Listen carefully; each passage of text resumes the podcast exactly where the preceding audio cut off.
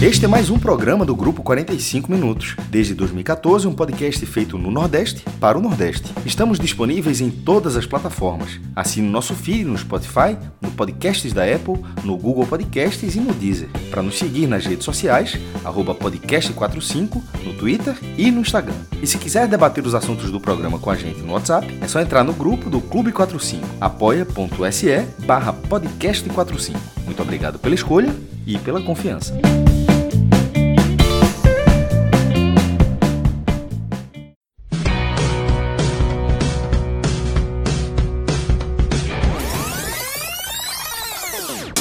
Segunda-feira, terça-feira, quarta-feira, quinta-feira, sexta-feira, sábado aleluia. Eu vou lutar, eu vou lutar. Eu sou Maguila, não sou Tyson. Olá, galera! São duas horas da manhã deste agora, dia 3 de janeiro, mas para seguir a tradição, né? O segundo dia do ano, já que a turma não dormiu ainda. Tá começando mais uma cobertura diária do 45 minutos, né? E não é por acaso que estamos gravando nesse horário, e também não é por acaso que só ficou eu, Fred e nosso querido Rodrigo Carvalho, que vai acompanhar a gente aqui nesse programa. É, a gente foi postergando o início da gravação, Fred, porque é, há muitas, muitos imponderáveis, mas nem sempre a gente se depara com imponderável do tamanho do que a gente se deparou aí, né, no fim da noite de, de do dia 2, né, com o ataque dos Estados Unidos aí ao Iraque, que matou é, um importante líder do Irã, né, um general Qassem Soleimani. E você lá dentro do, do jornal acabou bastante envolvido aí nessa cobertura, né? Verdade, Celso. Não, eu não estava nem dentro do jornal fisicamente. Eu já estava em casa, tinha aberto o computador e estava começando a produzir, inclusive conversando com o Vitor Vilar, lá em Salvador, porque o Vitória teve um dia bem agitado. Estava começando a fazer a produção do programa quando comecei a ver uma tweetada, outra, e fui entendendo a gravidade do que estava acontecendo.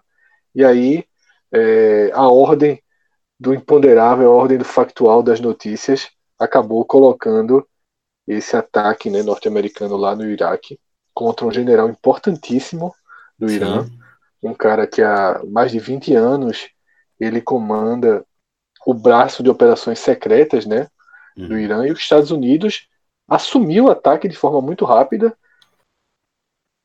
inclusive dizendo que foi uma ordem direta né, do presidente Donald Trump tinha que ter você... sido, né? Tinha que ter sido. Nesse um nível, ataque, né? Um ataque é, desse nível. Tinha que ter sido autorizado. Só o presidente tem o poder de, de, de, ordenar um ataque desse.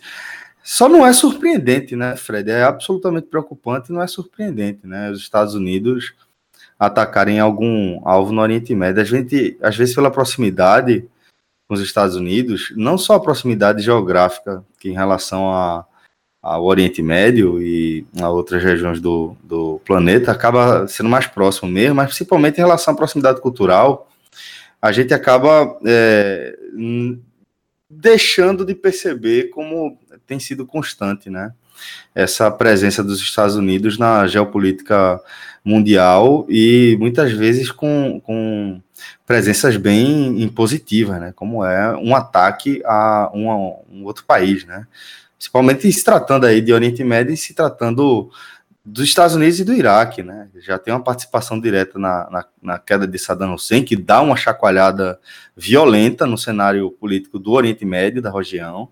A gente vai ver que é inevitável é, atribuir aquela ação ali ao surgimento, por exemplo, de grupos como o Daesh, né, o auto-intitulado Estado Islâmico, que é composto por ex-generais de Saddam Hussein, que depois da queda do regime acabaram presos dentro da prisão, começaram essa parte da, da, da extremização né, das próprias visões, enfim. Aí o resto da história que a gente já, já vê mais de perto.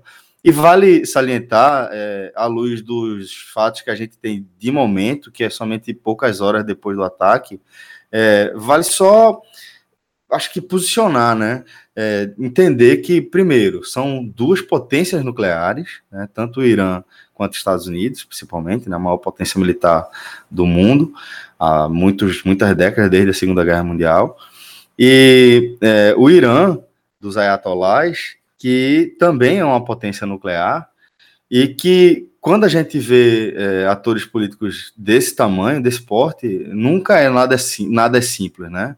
A gente está tá falando de Irã, é, mas o ataque é de fato no Iraque, porque são aliados políticos no momento. É, o governo do Iraque, o governo atual do Iraque é um aliado político do Irã, o que acaba sendo é, um, um, grande alívio para o governo iraniano, né, diante de tantos embargos é, do governo norte-americano, que por sua vez é um aliado histórico da, do, da família Saúde, né, da Arábia Saudita que é uma ditadura, a gente não pode esquecer jamais, que se posiciona como reformista, como uma cara mais light do, do, do Oriente Médio, mas está longe de ser isso, é uma ditadura sanguinária, é, é uma terra que pertence a uma família, e é esta família que é apoiada pelos Estados Unidos, que desequilibra aquele cenário e que gera uma série de, de, de conflitos como os que a gente vê no dia a dia, né? Como você bem lembrou agora há pouco, é, a gente não pode esquecer que há alguns dias a gente teve uma tentativa de invasão, de invasão da embaixada dos Estados Unidos em Bagdá por parte de militantes que são, por sua vez, é, vinculados ao governo do Irã. Então, nada é simples, não tem mocinho, não tem bandido, há muitos interesses por trás e há realmente a necessidade de a gente ficar preocupado e ficar atento, Fred.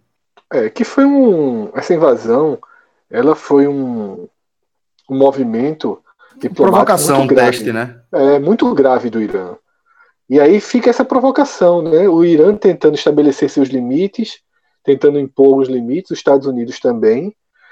E, Celso, a gente está fazendo um mini Agamenon nessa madrugada antes de falar de futebol, porque é, somos assim, né? Os jornalistas, somos jornalistas, né? Somos é, consumidores de informação, somos Hard consumidores, ainda, né? Exatamente, somos consumidores de rede social.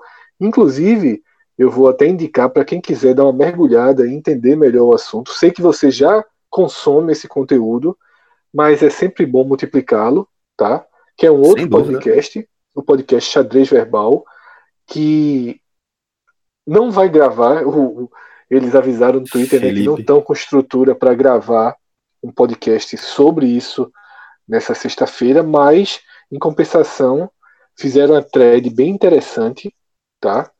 É, com vários detalhamentos e um dos pontos que chama atenção é o item 3, que ele escreve apenas o seguinte: abasteça o carro.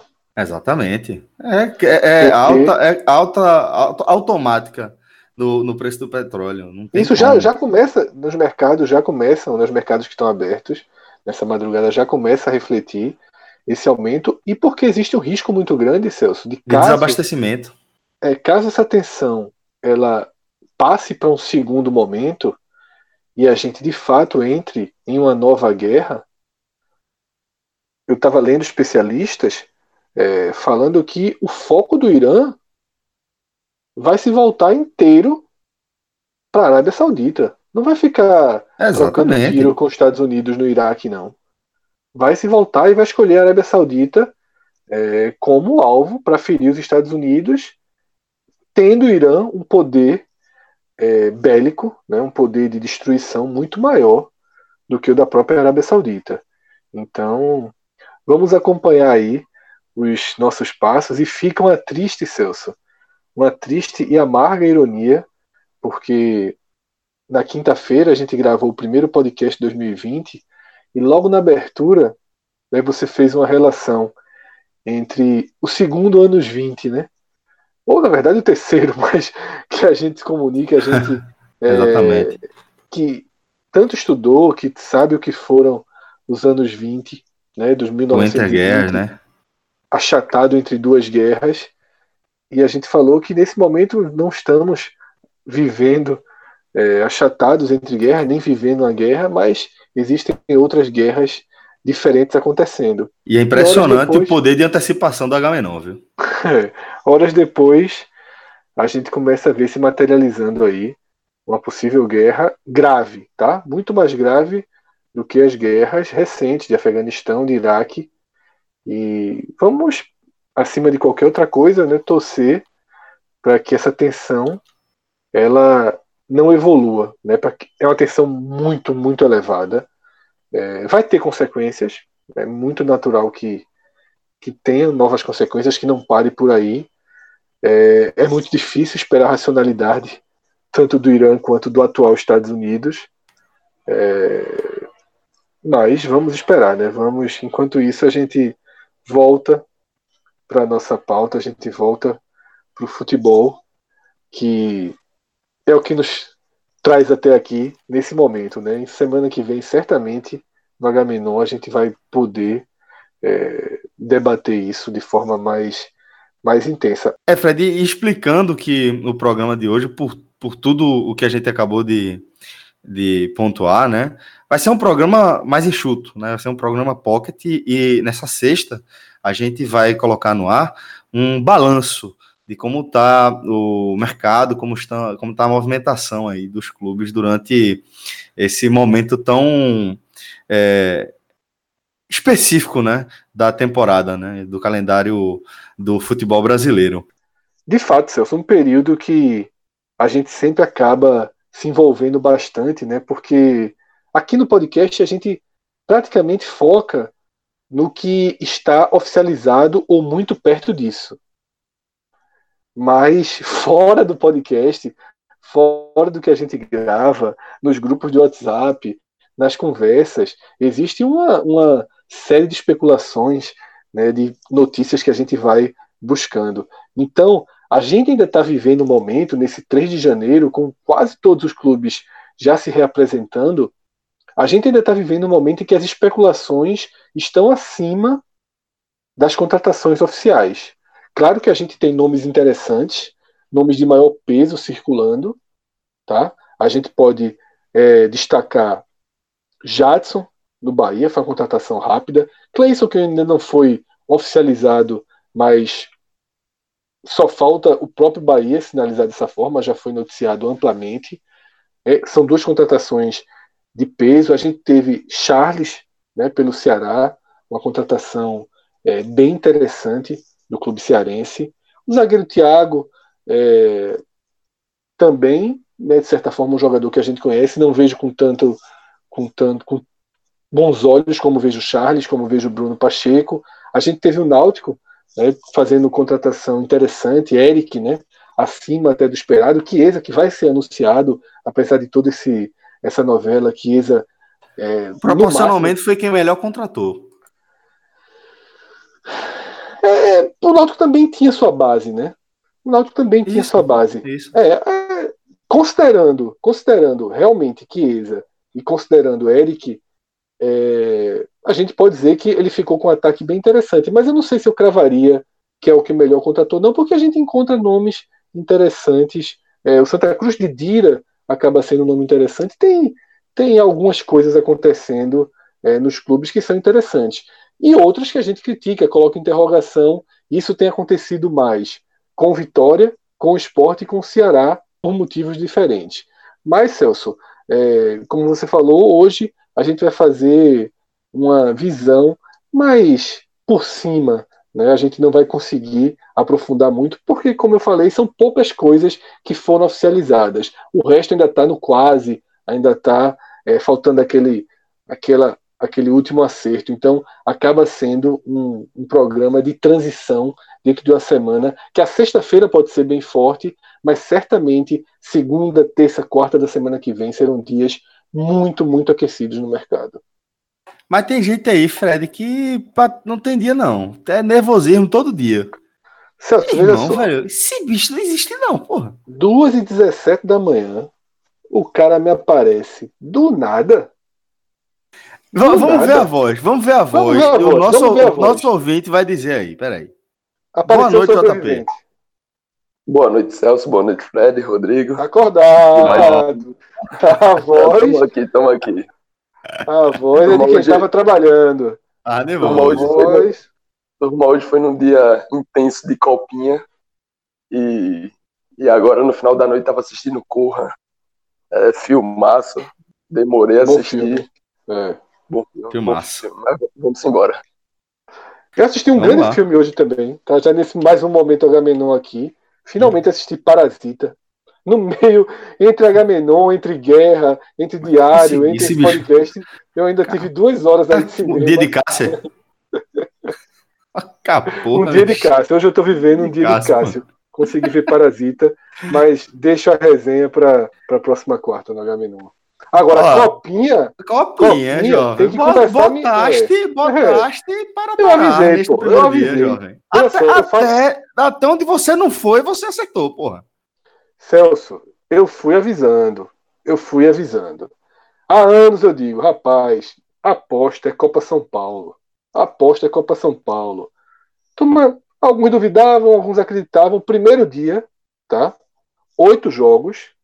Quando eu preparei minha lista, quando eu preparei minha lista, eu falei o seguinte: descarte logo dois. Pra montar a múltipla, né? É, descarte logo dois deles, certo? Descarta o jogo é, entre União e Juventus e outro União e confronto. Juventus, União e Ituano. Juventus. Ituano e Penapolense. Não, não foi Ituano, não. Era outro time de São Paulo com a Penapolense. Foi Ituano? Foi Ituano, né? Foi, foi, foi Ituano. Foi Pronto, então. um dos únicos. Só não assisti dois jogos dos oito. É, eu, disse, eu disse assim: descartem logo essas, essas duas partidas. E mostrei uma desconfiança em relação ao Goiás. né? Inicialmente, o Goiás estava numa, numa múltipla que eu fiz de seis apostas, mas eu disse: se é para ir na segurança, descarta o Goiás, porque esse jogo contra o Confiança está bem perigoso. Claro, Celso, que essa foi uma composição múltipla que não fazia um retorno gigantesco, né? Era de um dia para você fazer uma aposta convencional. Trabalho, aposta- jovem. Trabalho. Exatamente. Era para pegar tijolo para a aposta dessa sexta-feira. E aí, Rafael Estevam, né, relógio, que foi à mesa, né, foi o editor do programa de ontem, assim que terminou, ele conversou comigo, ó, Fred, essa tua dica aí de pegar um volume, né, pegar, por exemplo, 100 reais e colocar no certo, muita gente não recomenda, porque, de fato, recomendava você apostar 5 né, ou 10% do seu total, para que você se, fique sempre no jogo. 5% se você for para uma múltipla, 10% numa aposta é, seca, direta. Eu disse, concordo, essa é a regra, mas existem exceções. Copa A São Paulo é ela, tua exceção, né? ela traz muitas certezas. Então, qual foi minha aposta? Sabe qual foi meu retorno? Meu retorno foi 30 e poucos reais. Tá? Eu coloquei 100 reais, voltou 130. Já tenho 30 reais para dar um passo maior amanhã. Na verdade, eu até ganhei mais, mais 3 reais no final do dia, que eu queria testar, como eu estou conhecendo agora o site do Esporte da Sorte. Eu tinha ficado com a dúvida. Aí eu entrei no finalzinho de um jogo aí, Chicago Bulls e Utah Jazz. Não, não faço a menor ideia de quem joga no Chicago Bulls ou quem joga no Utah Jazz. O Utah Jazz estava ganhando, eu botei um dinheirinho só para testar 10 reais ali no Utah Jazz e parece que o Utah Jazz também venceu.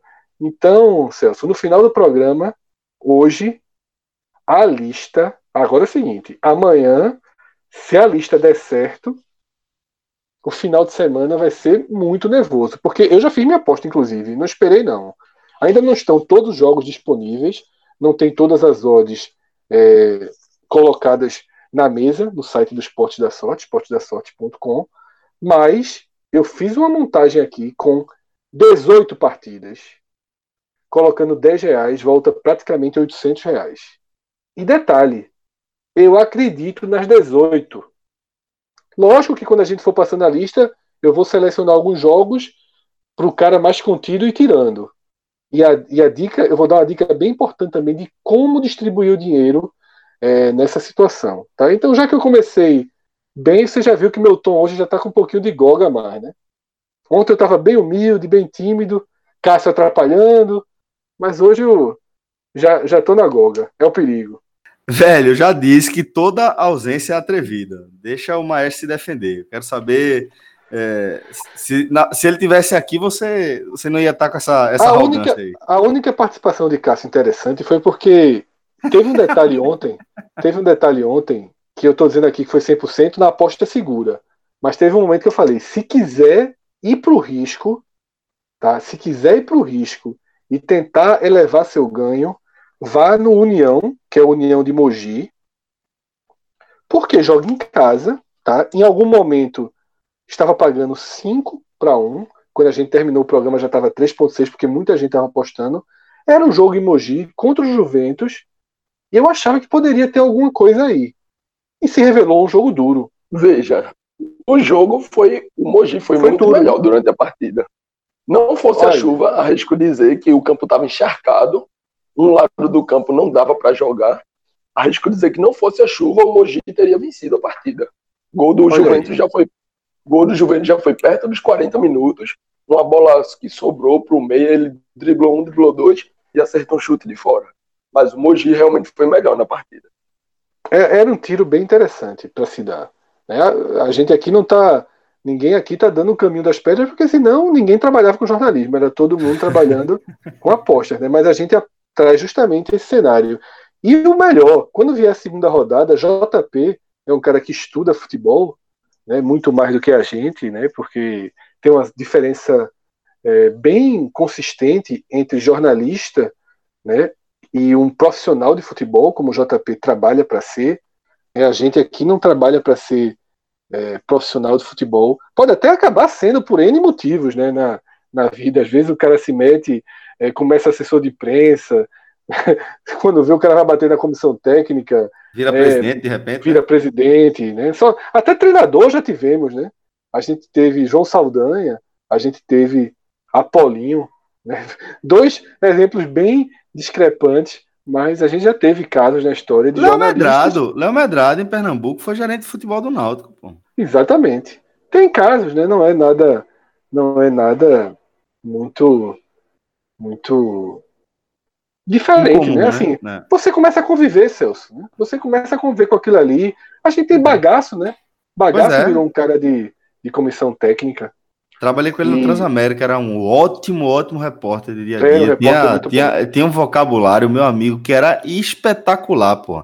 Do nada, imagina, pô, tu tá, tu tá lá na, na, trabalhando, cobrindo o jogo, aí ele vai chamar a escalação do time, né? Ele tava lá com o time é, da casa, aí ele pega e faz Lateral direita é o lateral mochila. Assim, como é, bicho? Só leva nas costas, só leva nas costas. E era tinha, tinha uma posição, uma resenha dessa para cada posição. É figura demais, porra. É, tinha, como era? Ele falava, ele falava que tinha era o meia elevador quebrado, nem sobe nem desce. Trabalha com o Leston hoje, né? Ele Trabalha faz parte Leston. da comissão de Leston, né? Isso, isso. E essa é a diferença. Então, assim, JP assistindo jogos, quando vier a segunda rodada, JP vai ser um, uma peça de valor aí. Pois é. Pra essa, Vai pra ser, né? Listas. Vai ser, né? Não, porque veja só, não tem ninguém, nem JP, veja só, nem os caras que estudam conhece o elenco do União Mogi ou do Juventus. Mas ele se preocupou em assistir as partidas, né? Então, na segunda rodada, ele vai trazer a bagagem da primeira rodada. Sim. sim e aí sim. é bem interessante. Pois bem, então vamos é, lembrar que no fim do programa a gente vem com a lista dos jogos da sexta-feira, tá? E agora a gente segue com a atualização das notícias do dia. E aí, Fred, a gente começa falando pela contratação de Bárcia pelo esporte. Bárcia que fez, Uruguai que fez uma boa temporada, uma boa Série A pelo Goiás, né? Celso, é, não conhecia né, o atacante não acompanhava ele no futebol uruguaio. O JP pode trazer algo, não sei se ele, se ele acompanhava de perto, mas em 2019 foi um jogador interessantíssimo no Goiás. Assisti algumas partidas e já tinha me chamado a atenção. Assisti jogos, jogos, inclusive, que ele entrou, entrou muito bem. É um atacante rápido, é um atacante com potencial de romper a marcação, mas chama muito atenção, chamou minha atenção o quanto é um cara que joga o jogo. Quando eu, quando eu uso a expressão joga o jogo, é porque se precisar dele numa recomposição, ele aparece. Tá? Se você precisar dele atrás, ajudando, é um cara que está sempre presente na jogada. Então, para mim, sem dúvida, é, foi a melhor contratação do esporte até aqui.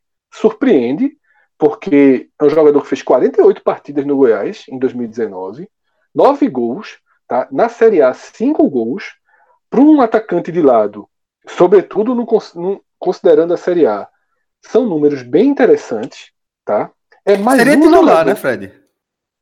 Sem dúvida, sem dúvida. Tá? É um cara, Celso, é, é muito acima do mercado que o esporte vem fazendo até aqui. Eu até cheguei a escrever no Twitter o seguinte: é, acho que a maioria das pessoas concordou. Vi torcedores de alguns até do próprio esporte e de outros clubes discordando e não entendendo muito bem o tom que eu usei. O que foi que eu falei no Twitter? Falei mais ou menos o seguinte: para quem acreditava muito na narrativa de que o esporte vai ser uma Minardi nessa Série A, para quem não acompanha a gente há, há mais, há, há, mais tempo, e no Twitter algumas pessoas não acompanham, né? então adoraram o termo Minardi como se eu estivesse trazendo uma grande novidade, mas voltando, a minha análise foi a seguinte: para quem tinha comprado essa narrativa de que o esporte ia ser uma Minardi, ou seja, um clube que já sobe condenado ao rebaixamento, é diferente de ser um candidato ao rebaixamento, e essa avaliação tinha por base, sobretudo, a situação financeira muito precária do esporte, essa contratação ela ajuda as pessoas entenderem que essa narrativa ela não se confirma. O esporte se mostrou pelo menos competitivo, porque ele tirou um atacante titular de um clube que em 2021 será seu adversário direto pela permanência, um clube que em 2020, desculpa, que em 2019 foi décimo colocado, tá? fez uma campanha melhor que a do Bahia, por exemplo, né? ficou entre os dois nordestinos, ficou entre Fortaleza e Bahia, que tinha todo o interesse da direção do Esmeraldino de mantê-lo, tá? O problema é que havia uma, uma, uma pressão para que ele fosse comprado pelo Goiás, o Goiás não quis comprar, e nessa, nesse hiato da negociação o esporte atravessou de alguma forma e conseguiu trazer. Então, é, é importante entender que algumas pessoas é, questionaram no Twitter que eu não falei que o esporte mudou de patamar com essa contratação. Muita gente entendeu isso. Mas eu teria dito isso se eu considerasse o esporte uma Minardi. Se eu considerasse o esporte o Minardi e tivesse dito que deixa de ser por causa dele, aí sim eu estaria mudando de patamar. O que eu usei como exemplo é que a contratação dele deixa claro que o esporte não está no nível tão abaixo dos seus adversários diretos. Tá? Sim, ele está no nível abaixo do Bahia, está. Vai estar tá um nível abaixo é, do Bragantino, do ex-Bragantino, né, agora Red Bull, estará. Do Fortaleza, já não sei. Já não sei. Do Ceará, não. Ainda que o Ceará tenha mais dinheiro, não, não tem o suficiente para separar o patamar. E foi isso que eu, que eu tentei é, deixar claro, porque eu já vinha falando. Não achem que o elenco do esporte vai ser o elenco refletido pelas quatro, cinco primeiras contratações. A projeção de folha do esporte é a mesma projeção de folha do Fortaleza. O esporte terá jogadores com salário acima de 200 mil ou em torno de 200 mil, melhor do que acima, em torno de 200 mil no seu elenco. E são jogadores no plural. Não são dois, não são três. São cinco, seis. Tá? Dependendo, por exemplo, da negociação de Richelli.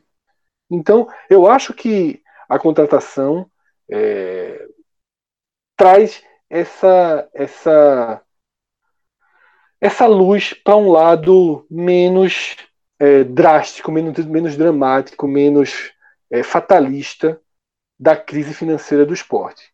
Eu acho que é um jogador interessante, um jogador que teria mercado, que poderia, nesse momento, estar sendo anunciado no Bahia, no Fortaleza e no Ceará, e sendo celebrado nos três clubes.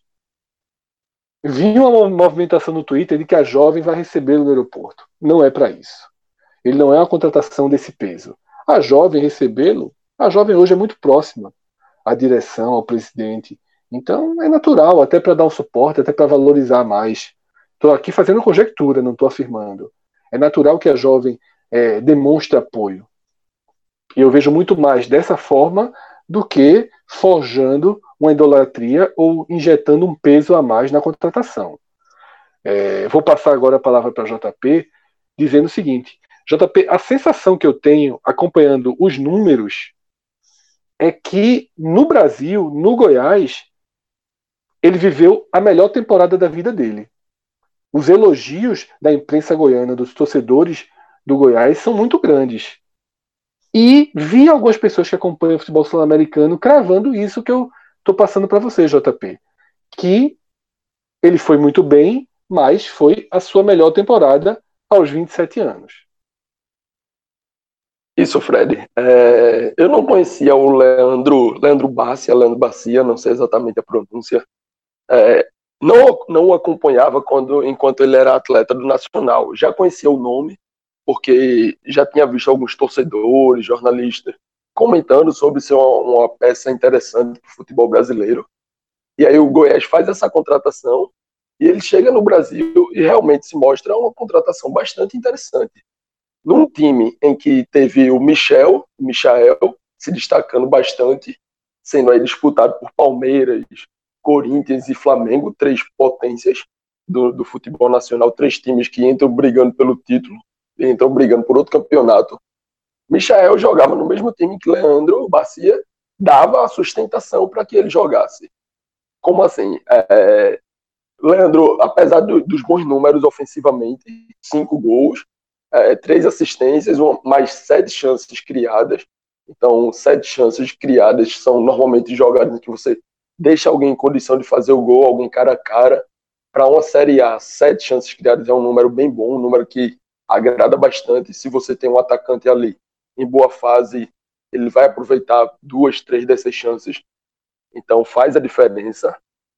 É, o Goiás que teve um problema com o centroavante durante a temporada, mas mais do que isso, além das três assistências também, ele, o Leandro Bacia é um jogador que contribui muito defensivamente, contribui bastante.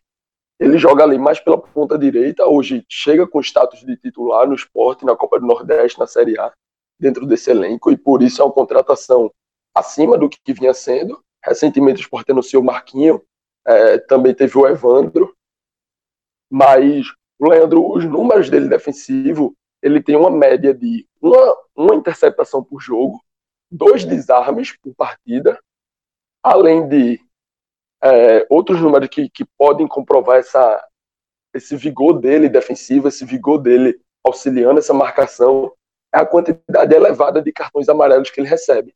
Ele recebeu nove cartões amarelos em 35 jogos no Brasileirão e tem uma média de quase duas faltas feitas por jogo. Ô então, JP, deixa eu só pegar um ponto aqui que é bem interessante, para não fugir, porque você trouxe uma análise que muitas vezes as pessoas fazem análise superficial. Marquinhos, né, jogador contratado do esporte junto ao Corinthians, uma promessa que ainda não se confirmou. É... Quando ele foi anunciado, a gente não gravou nenhum programa depois do anúncio dele. E chamou muito atenção o número elevado de cartões. E se falou da indisciplina, porque aqui no Recife ficou também a memória dele trocando tapas e empurrões né, com Guilherme Yuri na última partida.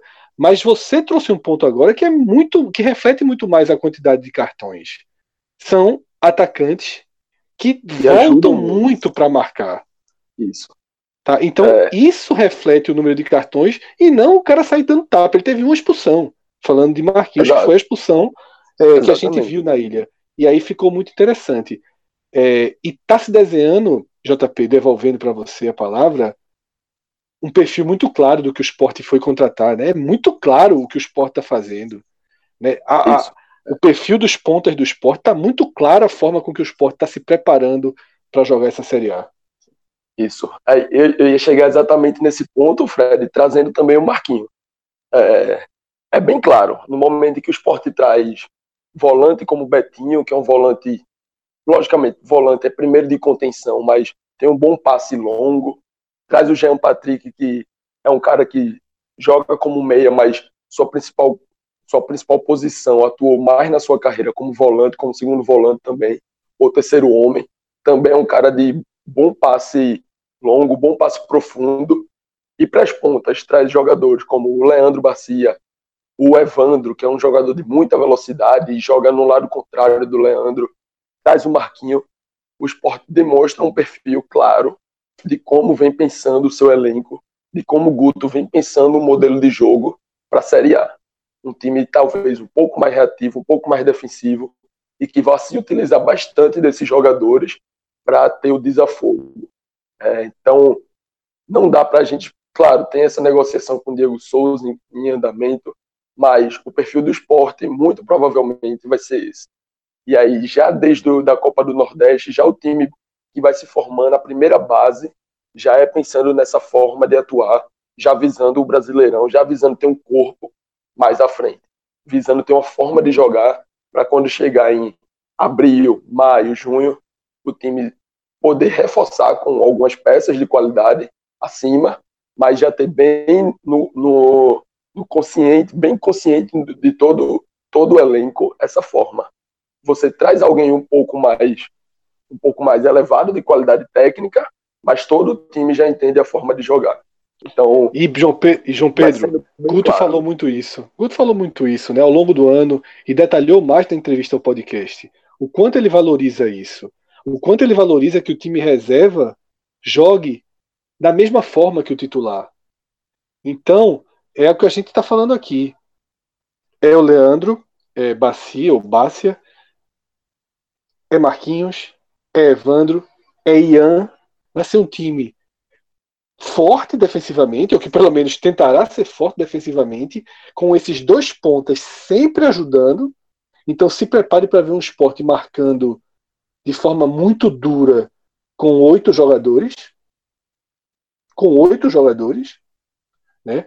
Porém com saída rápida.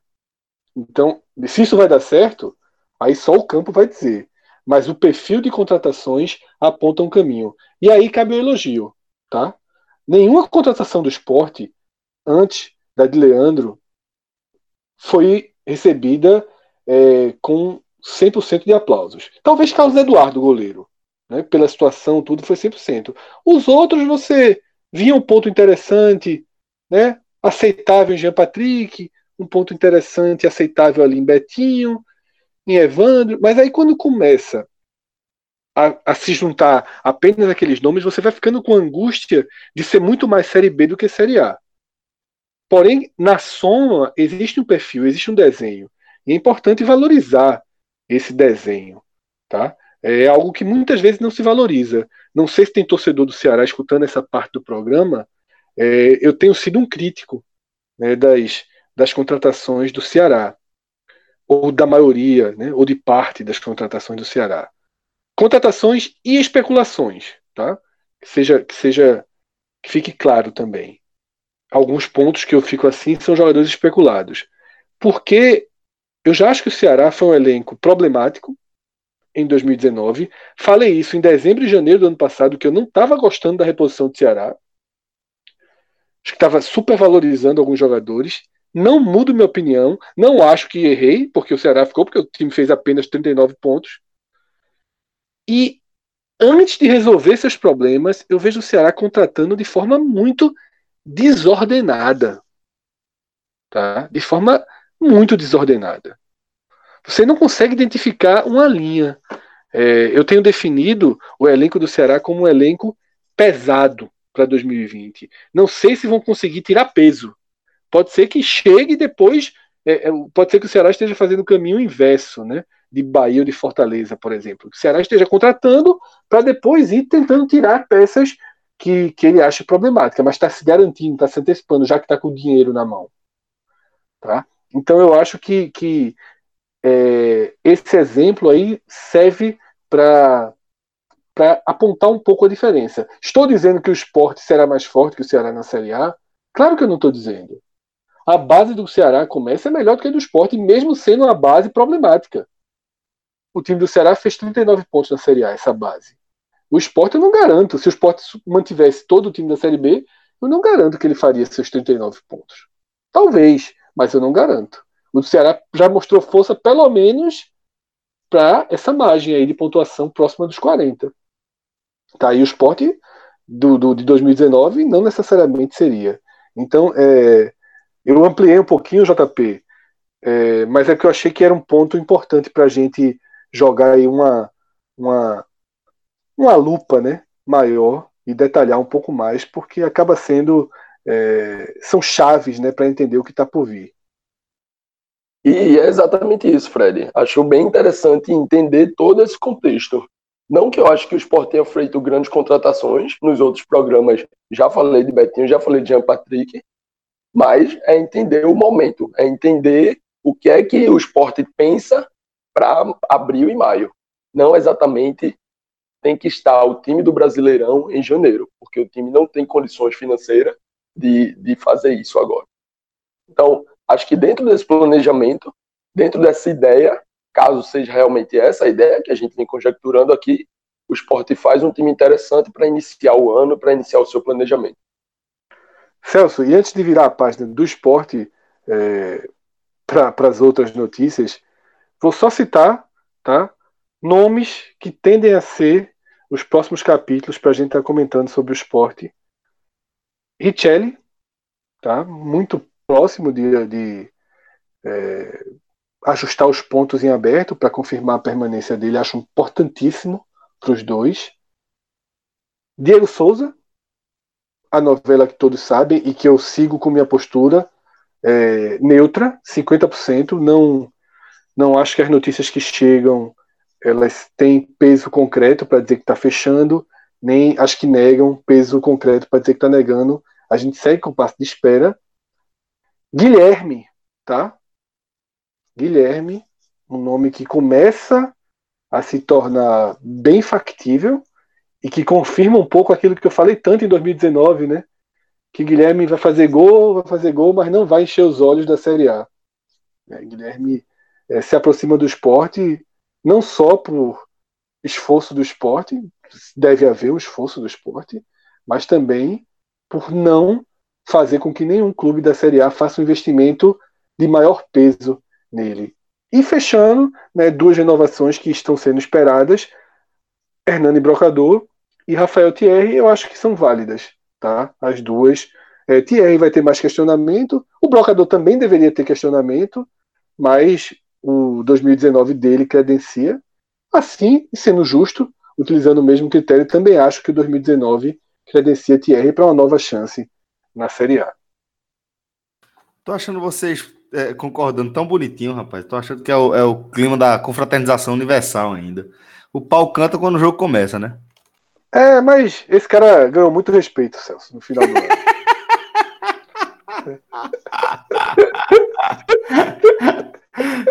tem que respeitar, tem que respeitar. Tem que respeitar, né? O cara, o cara tem, tem que começar.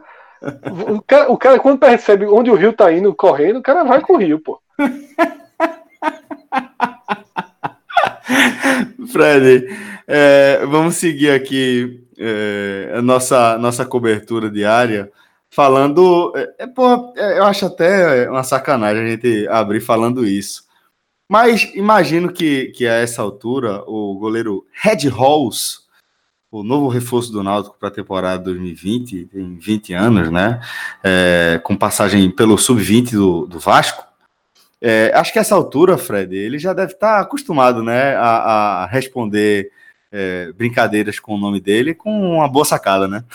É, o que eu não sei, Celso, eu, o que eu não sei é se ele está preparado para uma cobertura de futebol é, que reúne nomes como Cássio Cardoso, Rafael Brasileiro, Diego Borges, né, Alexandre Barbosa, Elton Serra, assim, a turma que trabalha nessa linha é, é extremamente pesada, né? E não por acaso, Celso, House, ele primeiro foi tema do Agamenon do que do do que do podcast, né? João é, acha que o programa é ao vivo, né? Deu a notícia no meio do Agamenon, mas é mais forte que ele, pô. É mais Isso forte tá que ele. João, é. Tá tô com a notícia aqui, a turma discutindo sobre sei lá o que, meu irmão, Instagram, tempo, Agamenon filosófico. João, Naldo contratou aí Halls, viu? Aí pronto, aí começamos a buscar né, as primeiras piadas, é, começando por Red Hall Chili? Peppers. Né? Não, começou ah, por Cássio Cardoso. É, o goleiro que já tá na boca do povo, que foi uma boa. A de Diego não vai produzir mais, não, né? Meu amigo, não, vejam, vejam, vejam. Diego postou uma no Twitter e tem uns não, 20 comentários. Não, e tem uns 20 comentários seguindo a mesma linha de piada. Eu não indico que vejam, não. não indico Mas a vejam. última foi boa. A última do Red House Chili Peppers foi, foi boa. Agora, Celso, é, goleiro do sub-20, né? Então, assim, a gente tá brincando porque a gente não tem é, subsídios técnicos, né? Não tem o que a gente dizer. É um cara que vem para compor o elenco, o Náutico precisa. Eu tenho, eu tenho só um, um, ponto que eu vi uma questão de debate de alguns torcedores do Vasco. É que o, o, o Holt foi um, é um goleiro que vem desde o sub-17, e aí eu já dei uma olhada aqui. Nesse ano de 2019, ele fez 20 jogos pelo Brasileirão, sub-20, era o titular da equipe. E, segundo consta, o contrato dele acaba nesse ano de 2020. Eu não, não consegui checar, não vi se era, não tive certeza se realmente é. Eu vi alguns torcedores comentando isso. Sobre o Vasco ter emprestado, o contrato dele até esse ano, ninguém sabe se renovou por mais uma temporada. Porque se empresta assim, na verdade, está cedendo, né? É o caso de Anderson no Santa Cruz. Exato, é, é, é, que, é exatamente esse ponto que eu queria, que eu queria puxar. É exatamente o caso de Anderson. Eu não tenho a confirmação se realmente o contrato dele é só até 2020, mas é bom ficar de olho nisso e é bom, caso realmente seja, e caso ele tenha um desempenho que agrade, nem acho que vai jogar, chega para ser o terceiro goleiro atrás de Jefferson e de Marcão, mas é um ponto a se ficar de olho. Uma oportunidade de mercado, né, JP? Como Isso. foi Carlos Eduardo para o esporte? Como foi né? Carlos como... Eduardo, como foi Anderson? Anderson nem foi. Anderson foi uma urgência do Santa Cruz. Não, e que acabou sendo se tornou, uma... se tornou uma oportunidade para o Atlético. Citou, né? para o Atlético, né? O esporte tentou, né? O Santa Cruz não tinha condições financeiras de tentar. É, mas é isso. É, parece ser por aí. Agora, a gente precisa ter informação concreta, porque essa mesma dúvida aconteceu no, Mar... no com o caso de Marquinhos também, né? Do Corinthians, que estava vindo para o esporte. Primeiro, é, se noticiou que ele, o contrato acabava em dezembro, mas aí veio a informação que o Corinthians renovou para fazer o empréstimo, que é algo absolutamente comum. Né? O Bahia tem feito isso Exato. com o Juninho. Normalmente é, é, muito mais comum. É, o Bahia renova e empresta Juninho, por, renova por mais um ano, né, além do, do, do final, e, e continua emprestando Juninho para o Fortaleza. Mas é, Celso também olhou, falou o seguinte: a gente estava conversando em off, Celso olhou, rapaz, se eu chegasse, nunca tivesse visto é, ele, Jefferson atacando, fosse tirar o time lá pro. Cheguei atrasado, cheguei atrasado no draft. Cheguei atrasado é. no draft e vou ter que escolher um dos dois. De olho fechado, eu ia em Rose. Mais ardente, né, Celso? Puta que pariu, velho. É um goleiro, é um goleiro extra forte. Cara, Puta, são, são Três horas da manhã. O cara tem que passar comigo. por isso. Não, tá certo, tá certo, tá certo, tá certo. Já foi, eu já aguentei um H-Menon inteiro. E eu não tinha feito, né? E eu não é, tinha feito. Porra, porra, Mas é mais bicho. forte do que a gente. É bronca, velho. E aí, Fred, a gente vai para Salvador e vê o Vitória se movimentando, né? Se reapresentando já de olho na temporada, no início da temporada, e com Júnior Viçosa para o comando do ataque. Jogador interessante, tá? Fez uma Série B é, de bom nível pelo América Mineiro, né? Poderia até ter contribuído diretamente para o acesso. E chega para esse Vitória que tem um pouco do que eu falei do Ceará. A diferença é que não ficou é, o peso né, técnico, a quantidade de jogadores de 2019. Mas também são contratações ainda muito desordenadas. A gente vai precisar ver como é que Geninho vai reunir é, e colocar esse time em campo. Do meio para trás é bem preocupante. Tá? Você pega a lista aí dos jogadores que o Vitória tinha, dos jogadores que o Vitória trouxe, né? Nomes como Maurício Ramos, zagueiro muito experiente, e esse experiente. Como contrata muito... mal, né, Fred? O Vitória nas últimas temporadas. É, exatamente. Assim, isso ainda vai agravando a dúvida, né? Então, Maurício Ramos, quando eu tô falando muito experiente, eu já tô indo além do elogio. Experiente é elogio. Muito experiente já começa a demonstrar mais cansaço do que do que virtude, né? Apostou muito em João Vitor, né, zagueiro jovem do Santa Cruz, muito jovem, é, para ser uma contratação, inclusive comprando os direitos dele. Rafael Carioca, muito mal no Bragantino. Não é porque estava no Bragantino que tem um selo de qualidade, um jogador é, bem, bem questionável, tá? Aí Gerson Magrão, sabe? É, cara que também já não se já não se coloca muitas fichas nele, né? Hoje em dia, no no bom já não era tão bom, né? É, Alisson Farias, um atacante que acabou tendo um saldo de temporada, uma leitura de temporada dele muito acima do que ele rendeu efetivamente. É um cara que entende, né? quando recebe a bola ele entende, mas eu acho ele muito pouco efetivo. É, muito pouco efetivo. Só que daí para frente o time começa a ficar um pouco mais interessante, porque tem Léo Ceará, que é um bom centroavante, você trouxe Júnior Viçosa, você tem Caicedo, tá? que é um também um, um, um atacante que já estava lá interessante. Juan Levine também já estava lá, também interessante. É, então, assim, o Vitória do meio para frente tem um desenho interessante. Do meio para trás é que me preocupa, porque até a maior. Neilton fica ou não, Fred? Veja só, Neilton é um caso muito parecido com o de Richelli. Uhum. Muito parecido com o de Richelli. No bid tá pelo Vitória, né? Não tem o que fazer. Veja só, o Vitória tem um contratinho com ele de 300 mil reais, Celso. Neilton vai ganhar 300 mil reais, nem que seja para ficar ouvindo podcast. Certo? Então, assim, claro que o Vitória não quer contar com ele, não pelo seu potencial técnico, mas pelo peso que ele vai representar na folha e até pelo desgaste. Né? A última temporada do Neilton Vitória foi desgastante.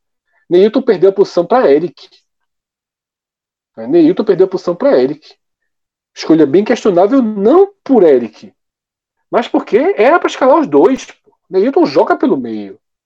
Aquele vitória horrível de 2018, abrir mão de Neilton, abrir mão de Neilton e Eric juntos.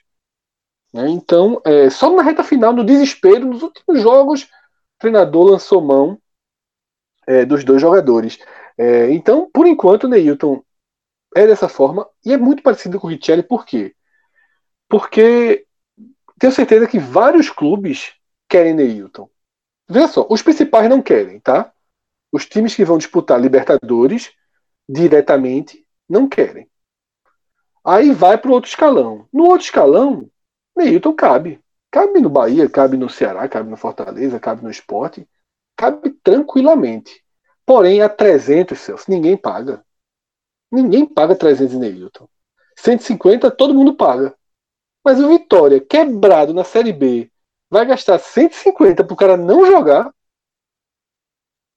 Então, enquanto esse impasse tiver, a situação segue e ele não se apresentou, tá? Mas é, é jogador do Vitória, assim como o Richelli não se apresentou ao esporte e é jogador do esporte. O Richelli é, tende a se apresentar na segunda-feira talvez esteja dando margem aí de três dias né, para ter para parar as arestas. E aí, só para finalizar, Celso, que eu ia falar e acabou ficando interrompido, é, a referência do Vitória para 2020 não é Neilton, é Carleto. Porém, Carleto é, não é porque ele fez gols, assim, foi importante na reta final do Vitória, que a gente vai acreditar em Carleto como referência. Eu acho que Carleto é um problema defensivo talvez na Série B dê para suportar. A gente tem um Carleto muito vulnerável na A. Na B, a reta final dele é ok. É, é, na verdade, é mais do que ok, é boa no Vitória. Vamos ver se em 2020 é, isso se mantém. Tá? Então, acho o Vitória ainda muito confuso, mas do meio para frente dá para arrumar. Dá para arrumar bem para disputar a Copa do Nordeste, dá para dar uma arrumada. Sabe? Você tem Léo Ceará, você tem Juan Levine, você tem Caicedo, você queira ou não, Alisson Farias né, não, não vai também ser um ponto tão negativo, dá para arrumar. Agora atrás eu, eu, vejo muita preocupação no Vitória, que já é um time que tem o um histórico recente de ser muito vulnerável defensivamente e não consegue mudar. E pelo que contratou até aqui, não vejo previsão de mudança. O Vitória, enquanto esteve na Série A, teve a pior defesa por vários anos e quando caiu para B, continuou com esse problema. Então, já algumas temporadas, a, a, parte defensiva não é o forte do Vitória. E vai do jeito que vai indo, com o João Vitor, lógico, é um cara que tem potencial, mas é um cara que só disputou Série C até agora, e uma Série C med, med, num time mediano, né, no, no, Santa Cruz, que terminou ali no meio de tabela. E traz o Maurício, que eu também concordo com o Fred, é, a gente chama de experiente para minimizar aí, porque talvez ele já tenha passado um pouquinho disso, já não seja mais um jogador referência para a Série B. Então o Vitória parece não se preocupar tanto aí com esse problema defensivo que já carrega várias e várias temporadas.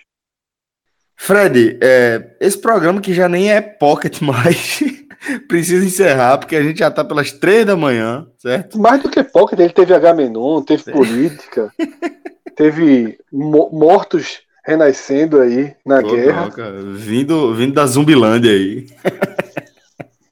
Fred, é, vamos para a listinha de jogos da, da Copinha, porque a turma se animou. Listão, da, listão. Da, listão. A de né? sexta-feira é listão. A de ontem a, era listinha. A mega múltipla. Estilo, estilo vestibular.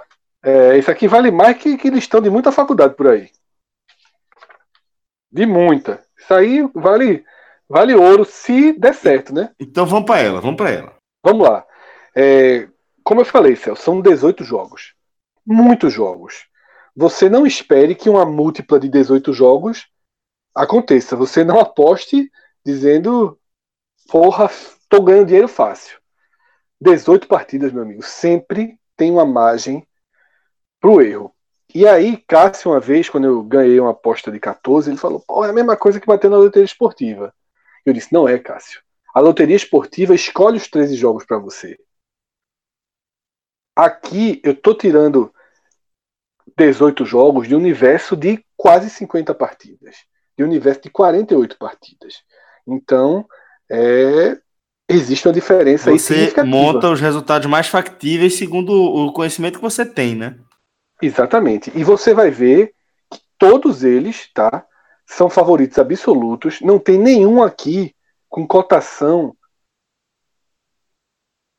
acima de 2. Na verdade, vai ter uma exceção acima de 1,50 e quase todos acima abaixo de 1,20.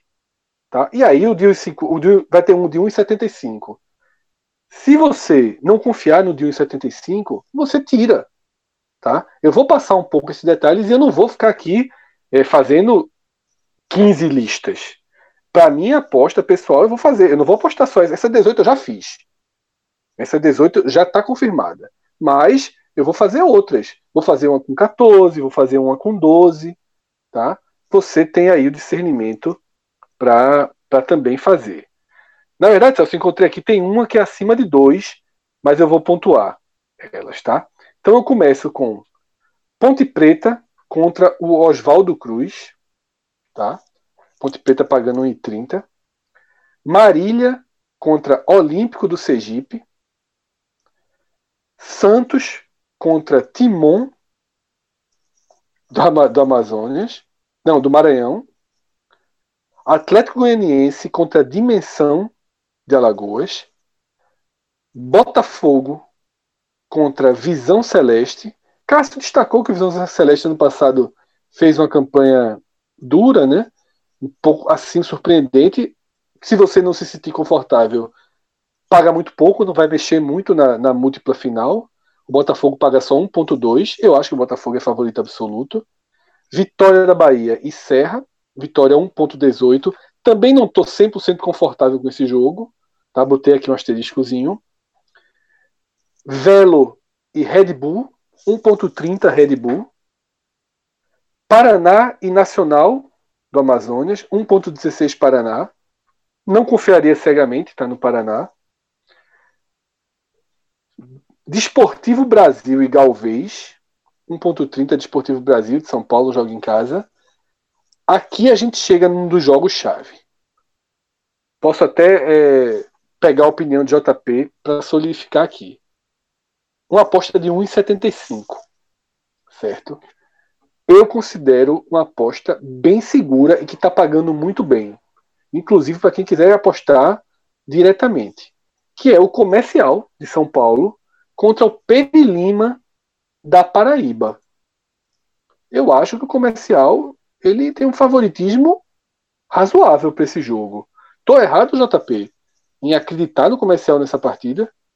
Não, Fred, não tá. O, o comercial é um dos times de São Paulo que desses times de empresário, logicamente, que ultimamente nos últimos campeonatos conseguem ter uma boa relevância, tanto no, nos campeonatos de São Paulo quanto nos campeonatos mais nacionais como a Copinha. Sempre é, tem é... algum nome ou outro mais específico assim de destaque. E acho que o Perilima em si é um time bem abaixo Isso. da Paraíba.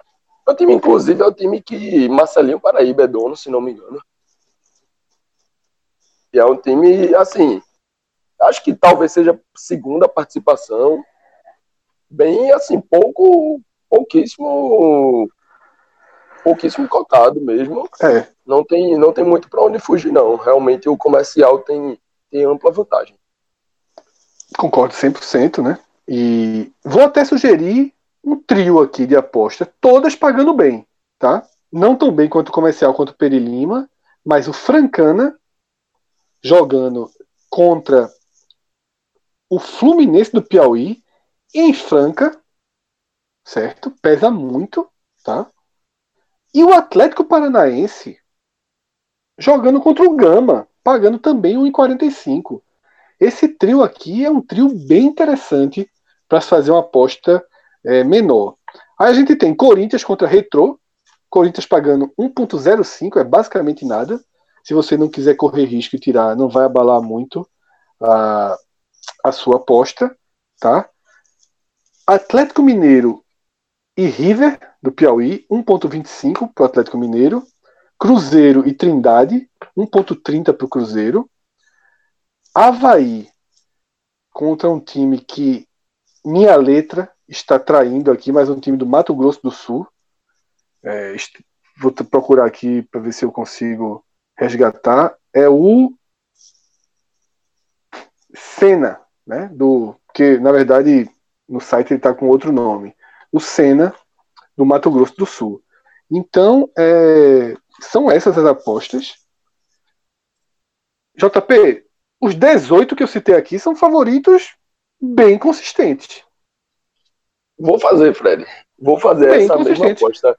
Pagando 80 para uma, velho tá valendo demais, demais. Não, essa é o tipo de aposta que você não pode assim arriscar com um grande valor. Não, você 10, entrando, você reais. entrando, você entrando com 5 reais para voltar é. 400, é Exatamente. muito jogo, muito jogo. É muito jogo, muito jogo. Porque assim, 5 reais ninguém vai morrer por causa disso, e 400 é, vai ajudar bastante. oh, e o final de semana? Tem jogo com 400? A, ajuda, ajuda demais, Tem. jovem. Aí tu tá fora dos podcasts né, no final de semana. Porque aí, eu, aí eu peço, peço baixo, né? Fred, vou entrar nessa Diz, também, viu? Tem que entrar, rapaz. Vou entrar nessa também. Entrar. A hora é agora. Tem que entrar. A hora é agora. Você entrar. me convenceu. Você me convenceu. Tem que entrar. Só tem, só tem, só tem favorito absoluto aí. Pronto, certo? eu vou, vou querer cinco minutinhos da sua atenção depois que a gente desligar, viu? Pra você me explicar aí. pois bem, senhores, valeu a companhia aí. É, já passamos aí das três da manhã e já entregamos mais um programa dessa nossa cobertura diária. 2020 promete, viu? Valeu, Figueroa, valeu, JP. Vai Abraço. pra rua ainda, JP? Ou tá sossegado agora? Não, tranquilo, dormir hoje é tranquilidade. Partiu, dorme. Um abraço, meu irmão. Valeu, Rodrigão. Forte abraço a todos e até a próxima. Tchau, tchau.